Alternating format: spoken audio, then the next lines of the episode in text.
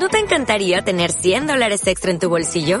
Haz que un experto bilingüe de TurboTax declare tus impuestos para el 31 de marzo y obtén 100 dólares de vuelta al instante.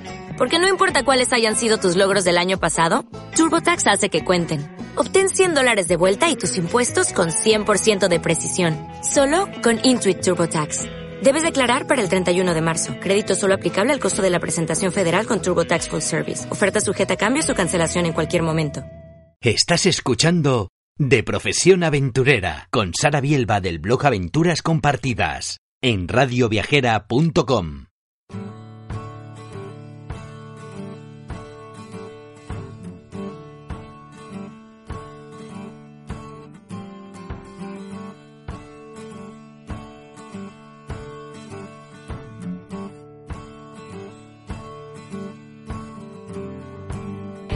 Bienvenido, bienvenida al programa de Profesión Aventurera.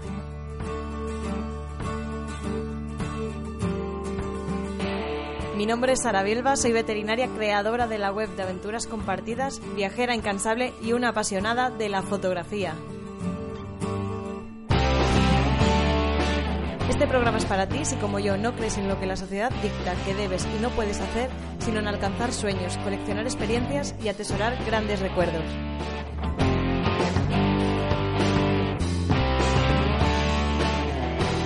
¡Empezamos!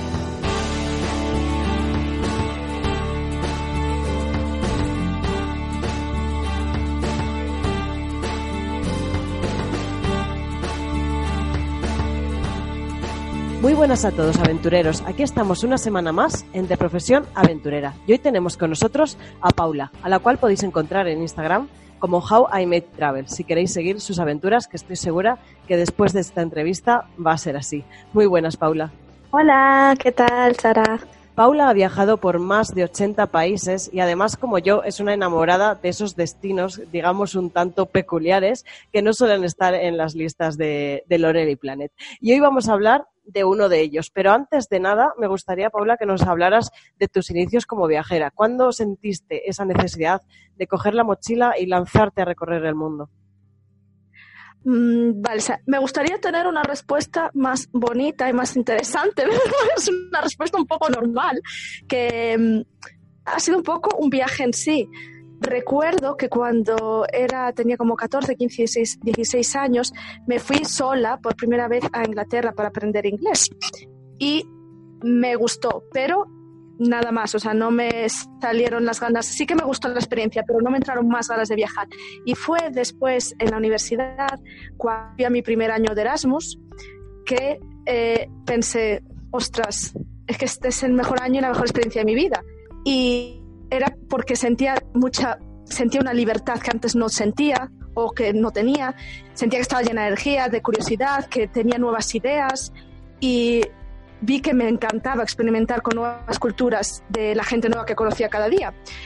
Y creo que fue a partir justo de ese momento, viviendo el año Erasmus, que fue muy intenso y la primera experiencia intensa que tuve en cuanto a viajes, eh, que dije, mm, vale, tengo que viajar más a menudo.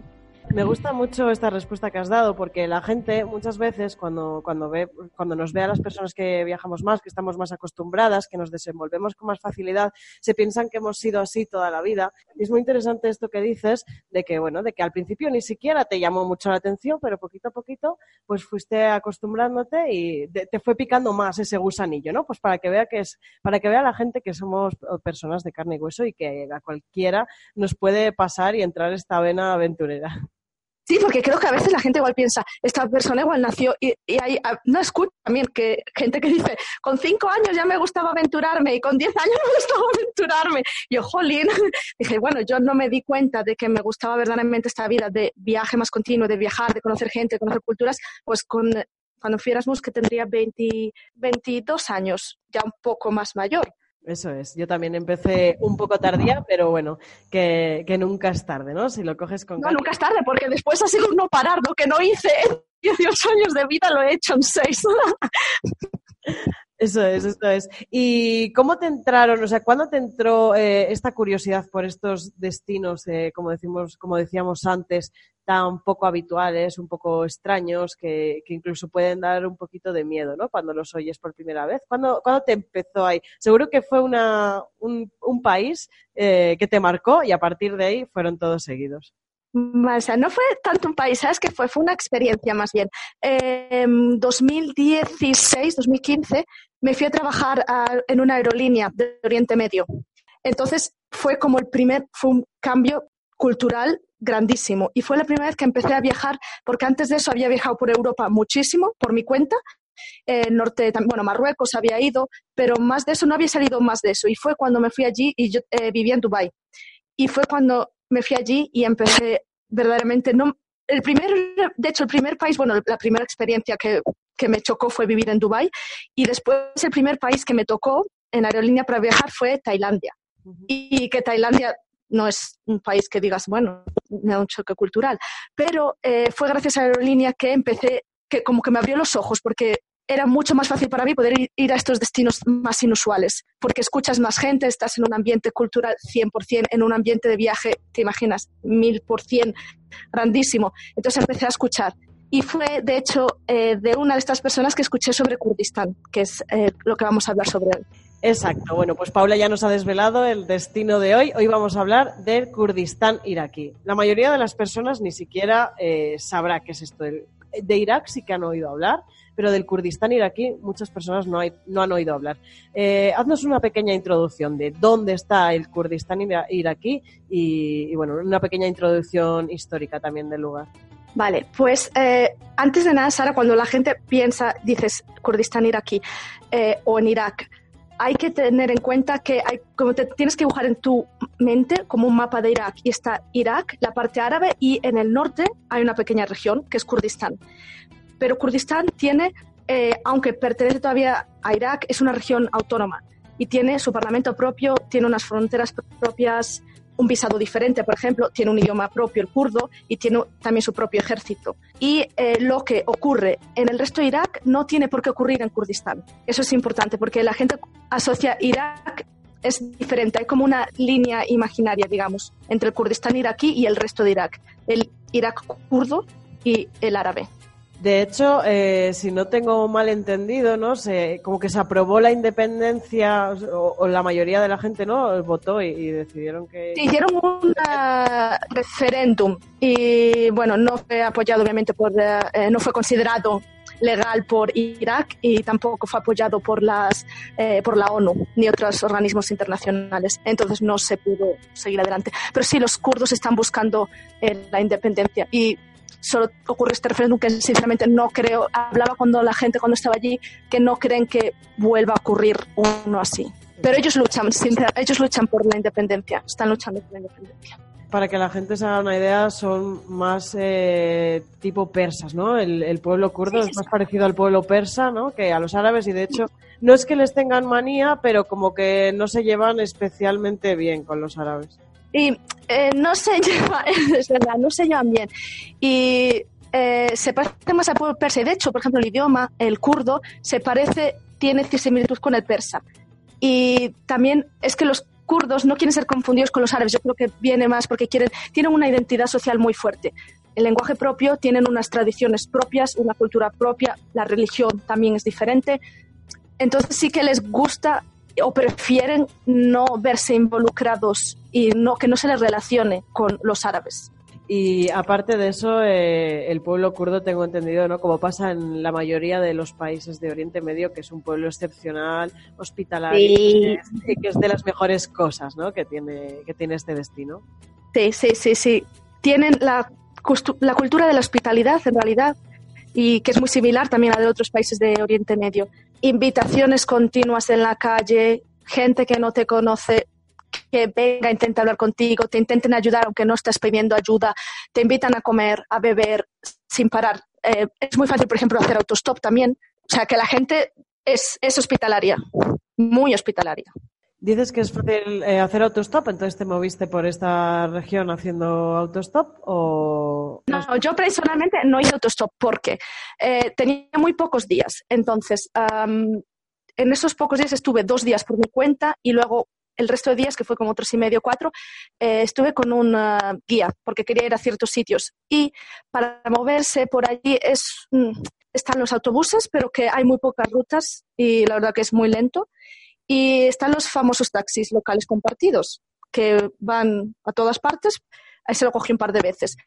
Eh, y no son muy caros, pero tampoco muy baratos. Y autostop, eh, sí que yo no lo hice allí personalmente, lo he hecho en otros países, pero mm, conozco gente, viajeros que han hecho autostop y han dicho que es muy fácil y que han tenido muy buenas experiencias y lo han considerado muy seguro. ¿Conoces alguna chica que, que haya hecho autostop por esta zona? Vale, conozco, no personalmente, pero sí las redes sociales, eh, con una chica belga que estuvo antes de que fuera yo y que también le gusta viajar por, por sitios así inusuales y ella contaba su experiencia y, y ella hizo autostop y dijo que totalmente seguro, siempre buenas experiencias, no intentaron timarle sin ningún problema. Y de todas maneras, ahora aprovecho a decirte, cuando dices siendo mujer y hacer autostop, eh, el Kurdistán iraquí es bastante seguro, independientemente si eres hombre o mujer. O sea, yo creo que el nivel de seguridad es el, absolutamente el mismo para los dos. Nunca te sentirás ni intimidada ni acosada, como pasa en otros países, ni acosada ni intimidada. Tú vas andando por la calle, yo iba andando yo sola, nadie, no me hacían caso, no te intimidan, no te echan miradas obscenas, nada, absolutamente nada. Vale, eso es importante, que te lo iba a preguntar. Si en algún momento te sentiste mal por viajar sola por esta zona, eh, ¿hace falta llevar velo eh, como en otros, como en otros países musulmanes o no hace falta? Eh, no, no, no hace falta. Eh, lo único de si vas a pueblitos más pequeños o entras, bueno, luego ya si entras en una mezquita o algo así, sí que tienes que ponerlo, pero si no, la vestimenta ni siquiera es algo que tengas que tener muy en cuenta. Puedes ir vestida normal, como irías tú igual en Madrid o en Barcelona. Y ya te digo que me sentí segura, pero en todo momento. Es que no hubo ni un momento que dijera, ostras, tengo que tener cuidado aquí, o que me salga el sexto sentido este diciendo, no te fíes de esta persona o ten cuidado. En ningún momento. Vale, eso es otro punto muy positivo para, este, para quien quiera viajar por, por, esta zona. Otra de las cosas que también nos suele traer eh, de cabeza ¿no? los viajeros es el tema de, los visados. Antes has comentado que bueno, esta región eh, como que tiene su propio parlamento, sus propios visados y tengo entendido que de hecho para viajar por el Kurdistán iraquí, siendo español, tienes visado gratuito. ¿No es así? Una maravilla, Sara. Tan fácil. Es que, es que esto, son todas cosas positivas para ir. Eh, llegas y te lo dan directamente en el aeropuerto. Más fácil que eso, gratis, visado gratis en el aeropuerto al llegar. Tardas un minuto. Maravilloso, maravilloso. Lo que sí que es importante tener en cuenta, no creo que nadie quisiera salir de la zona de Kurdistán, pero bueno, este visado únicamente vale para la zona de Kurdistán, no vale para el resto de Irak. Cierto. Si luego quieres ir a Irak o Mosul, Bagdad o visitar otras partes de Irak, necesitas otro tipo de visado, que ese sí que es más difícil de sacar. Entonces, con este visado es solo para la región de Kurdistán. Vale, eh, háblanos un poquito ¿no? De, del itinerario, ¿no? de todas las cosas que viste, porque ya te digo que es un destino del que ni siquiera yo, que sí que llevo tiempo interesada en conocer esta zona, ni siquiera yo tengo ni idea de qué es lo que hay que ver allí. ¿vale? Háblanos un poquito de, de cuánto tiempo estuviste, de qué es lo que viste y demás. Vale, estuve, por desgracia, muy poco tiempo, pero bueno, era, es que era un destino que ya tenía en mente desde hace mucho tiempo y cuando dije, va, voy e intento visitar lo que pueda en cuatro días, cinco días. Tuve cinco días enteros allí. Y entonces, aparte de Erbil, es la capital, como ves, tiene una capital diferente, eh, Bagdad, que es de Irak, Erbil es la capital de Kurdistán, y una ciudad que es maravillosa, tiene una, ciudad, una ciudadela que ha sido nombrada eh, Patrimonio Nacional por la UNESCO, montón de bazares y casas de té muy animadas, la gente hace la vida en la calle y es cuando te paran, te quedas a tomar té con ellos. Y como ciudades, Erbil, por supuesto, para visitar. Y, luego hay una ciudad más al sur, que se llama Sulaimanilla, que tiene eh, un museo muy, muy interesante que se llama el Museo Rojo, que muestra el genocidio de Saddam Hussein contra los kurdos en los años 80. Y después tiene una ciudad que se llama Duhok en el norte, pero bueno, es más bien de paso, no tiene algo así muy interesante para ver. Y luego ya te metes a paisajes y hay una zona que se llama uh, que es un pueblito que está arriba todo en el borde de un acantilado entre montañas increíbles una de las más bonitas que he visto en todos mis viajes y con un cañón increíble. De hecho, esta fue una foto que fue la primera que vi cuando eh, yo no sabía de Kurdistán, ni tenía ni idea, y vi la foto de una chica en mi Facebook, fue de este cañón, y fue cuando dije, ostras, ¿dónde es esta montaña? ¿Dónde es este cañón? Y fue cuando vi Kurdistán ir aquí. Y quedó ya en mi mente grabado la imagen. Para que te hagas una idea, de, verdad es increíblemente bonito. Y eh, puedes visitar también pueblitos eh, como Amedi, que es un eh, pueblo en lo alto de la montaña que tiene cientos de miles de años de eh, historia, han pasado muchísimas civilizaciones y todavía mantiene una eh, puerta original también milenaria. Y de hecho se dice que es aquí en Amedi que hay una evidencia histórica que de, de aquí salieron los salieron tres sacerdotes que viajaban a Belén a conocer a Jesús. Igual te suenan a ti tres sacerdotes que iban a Belén a conocer a Jesús los tres reyes magos. Pues se dice que salieron de aquí, de Amedi, y hay supuesta evidencia histórica de que salieron, que eran los tres sacerdotes más sabios, y nosotros los conocemos como los reyes magos.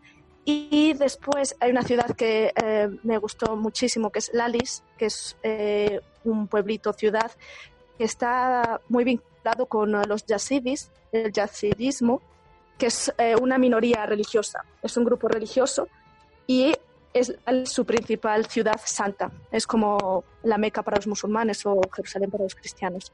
Y es muy chula porque tienes que entrar sin zapatos, vas descalzo y viven todavía, mantienen su cultura, mantienen sus costumbres, sus tradiciones y puedes ver cuando estás en la ciudad, ver todas las pequeñas tradiciones, los pequeños rituales que hacen. Está muy bien. Es una experiencia muy intensa. Y esto es principalmente lo que me dio tiempo a visitar. Y oh, si vuelvo, que volveré seguro, voy a ir con más tiempo, mínimo un par de semanas, quedarme más tiempo en las montañas, visitar algún pueblo más, con más calma. Madre mía, todo lo que te ha dado de sí esos cinco días, ¿eh? increíble. Por lo que nos comentas, eh, la verdad es que me parece un destino brutal, tanto a nivel de paisajes, que además mm, la gente igual tiene en mente Irak, destinos áridos, y tengo entendido que, que las montañas son súper verdes. A nivel cultural, lo que nos comentas del yacidismo, eh, que además te ponen muchísimas facilidades para visitarlo, que es seguro tanto si eres mujer como si eres hombre, que el pueblo kurdo es una maravilla a nivel hospitalario. O sea, lo tiene todo para ser el destino de 10. Sí, es que, totalmente. Es que es un destino que podría ser como cualquier otro destino europeo, pero es difícil, entiendo que es difícil llegar a em, conocerlo o a querer conocerlo sobre todo si no sueles viajar por destinos inusuales. Pero es, eh, es un destino que si sigue así, está creciendo bastante el turismo, bastante dentro de lo que cabe siendo Kurdistán.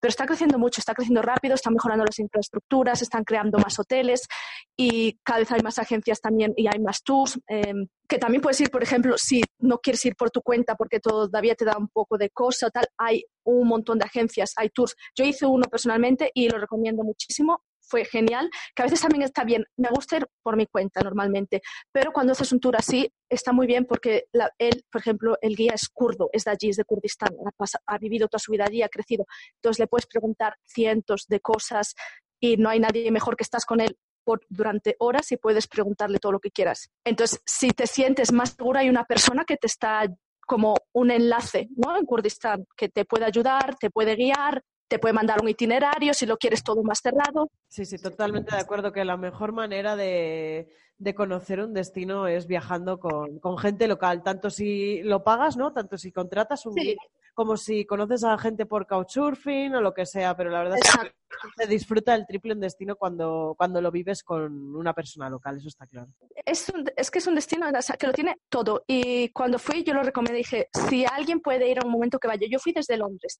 No sé cómo es los, son los vuelos desde España. Y desde Londres hacen parada en uh, Turquía, en uh, Estambul, y de Estambul a Erbil. Que bueno, una parada, una escala tampoco es dramático. Está bien. Y no sé cómo están desde España, pero precio asequible si lo coges un poquito en baja temporada. Y porque las mejores épocas para viajar es en primavera y en otoño, porque luego en verano hace muchísimo calor y en invierno hace mucho frío. Entonces, si lo coges un poquito ahí en medio, yo fui en febrero, entonces como que se sale un poquito de temporada alta y el billete sale económico, que es lo que igual te gastarías para ir sinceramente igual a otro sitio un poco más alejado de Europa. Y sí, un, sitio totalmente para tener en mente, para visitar, para disfrutar una experiencia súper gratificante y enriquecedora. El único pero que puede haber ¿no? en, un destino tan maravilloso, porque no puede ser todo tan genial, es el tema del presupuesto, ¿verdad? No tengo entendido que no es un destino tan tan barato como pueden ser otros destinos de la zona. Vale, ese es, el problema, pero creo que ocurre también en muchos ah, países que eh, si vas por tu cuenta siempre va a ser más barato, porque tú te organizas con tu presupuesto, te organizas como a ti te gusta, pero si vas, eliges ir con alguien o pagar a un guía, o sí que sube un poquito más el presupuesto. Aún así, es totalmente, por ejemplo, la comida es muy, muy, muy barata. Entonces, comes muy barato. Luego, los hoteles y el alojamiento puedes encontrar em, quizá no mínimo 15 euros por noche, 20 euros, no es mucho tampoco, hasta luego 30 o 40. Y en las principales ciudades también hay couchsurfing, hay muchos perfiles de couchsurfing. Entonces, por ejemplo, por ahí también podrías ahorrarte un poco. Claro, esto gente si quisiera quedarse en casa de alguien. Si no, hoteles desde igual 15, 20 euros la noche. Vale, que no hay hostales como podemos encontrar en otros destinos más turísticos. No, no, que un hostal no, que pagas 5 euros la noche, no, no, es más, creo que hostales creo, si no me equivoco, que no hay. Y si no es un, un hotel básico, normal, dos estrellas, por 15, 20 euros la noche. Vale, vale. Importante también tener esto en cuenta. Antes mencionabas que lo que sí que es muy barato es la comida. Háblanos de la comida porque es algo, es un tema que a mí me encanta. A mí también. De lo, que más me gusta es probarlo todo. Háblanos de qué es lo típico, qué se come allí. Claro, yo lo digo, yo viajo por la comida, no, por otra cosa. Eh, pues hay mucho eh, shawarma, kebabs, eh, koftas, mucha comida callejera en puestos callejeros, eh, carne y arroz, sobre todo pollo y cordero, el pan también muy bueno. Y ¿sabes qué es lo que me llamó la atención? Que cuando llegas a una cantina, te sientas y entonces a mí me trajeron un montón de platos, yo solo me senté y me trajeron muchísimos platos, con un montón de ensaladas, cosas para picar, humus, eh, verduritas y dije, ostras, dije, pues yo no pedí nada, dije, ay madre, ¿cuánto va a ser esto? Digo, ¿qué me lo traen? Y yo me pedí, me trajeron todo esto y luego vinieron como a pedirme a decirme qué es lo que quería pedir y yo me pedí un platito y una botella de agua. Dije, ostras, ¿cuánto voy a pagar? Ay, madre, y me ha dicho que no quería todo eso. Bueno, yo me lo comí. Y después eh, solo pagué por lo que pedí, por el platillo, no sé qué era, igual un poco de carne con arroz y la botella de agua. Y eso te lo ponen gratis en todas las eh, cantinas, en todos los restaurantes. Como muchísimos platos delante de ti y eso entra, eh, es por el restaurante. Pues y eso es una maravilla.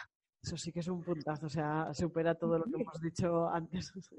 un destino, de 10, sin duda alguna, vamos, ya con todo lo que nos has dicho. Eh, antes de que se me olvide comentar, que antes se me ha olvidado eh, mencionar, has dicho que es sencillo llegar, ¿no? Por vía aérea y eh, que la gente tiene que saber también que existe la posibilidad de llegar por tierra, bien desde Turquía o bien desde Irán, aunque sí que es verdad que es bastante más sencillo que te dejen acceder por tierra desde Irán que desde Turquía. Pero bueno, si, si, mm, alguien, se encuentra, si alguien se encuentra viajando por esa zona, pues que sepa que, que, bueno, que puede desviarse un poco del itinerario. Exacto, muy bien. Un desvío muy bueno, que merece la pena.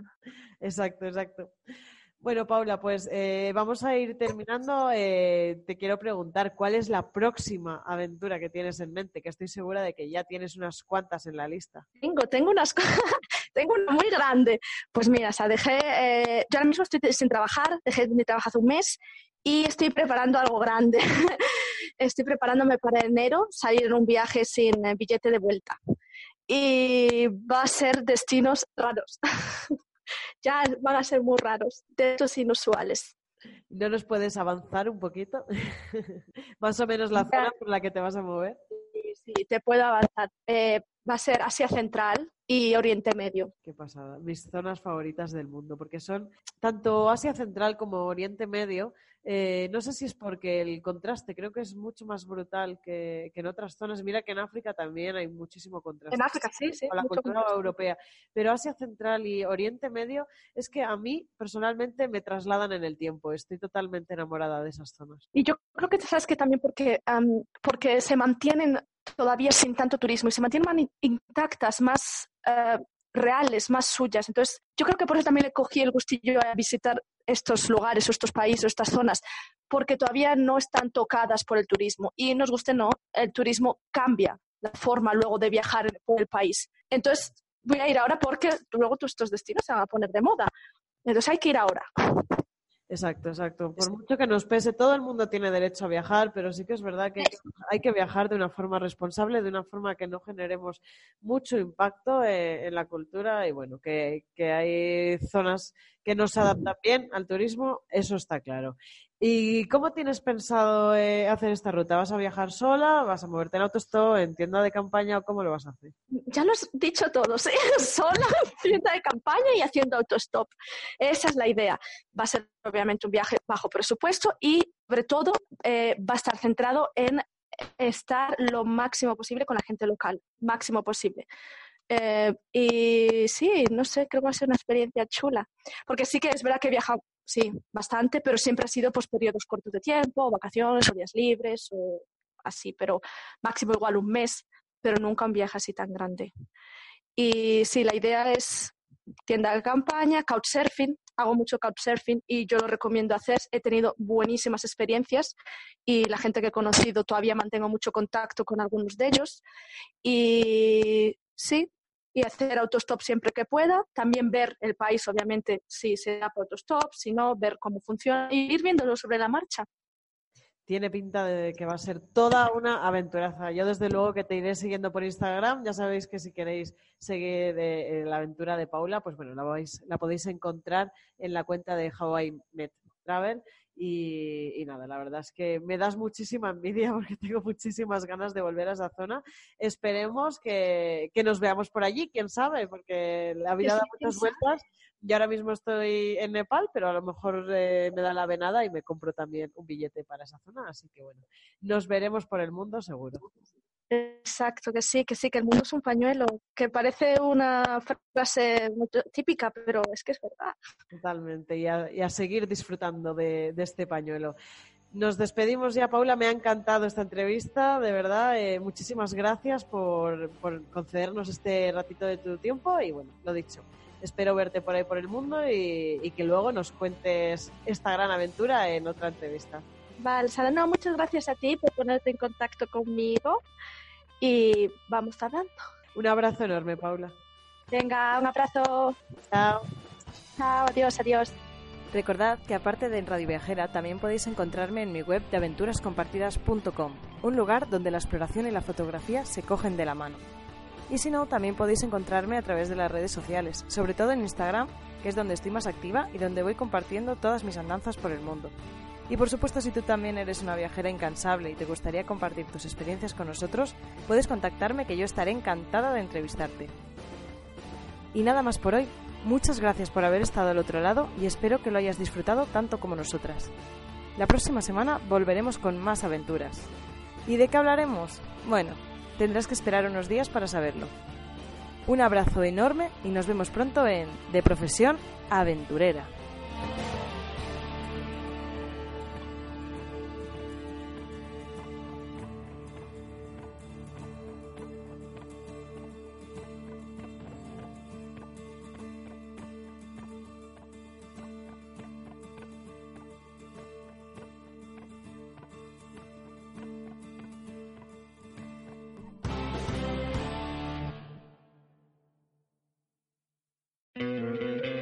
¿No te encantaría tener 100 dólares extra en tu bolsillo? Haz que un experto bilingüe de TurboTax declare tus impuestos para el 31 de marzo y obtén 100 dólares de vuelta al instante. Porque no importa cuáles hayan sido tus logros del año pasado, TurboTax hace que cuenten. Obtén 100 dólares de vuelta y tus impuestos con 100% de precisión. Solo con Intuit TurboTax. Debes declarar para el 31 de marzo. Crédito solo aplicable al costo de la presentación federal con TurboTax Full Service. Oferta sujeta a cambios o cancelación en cualquier momento.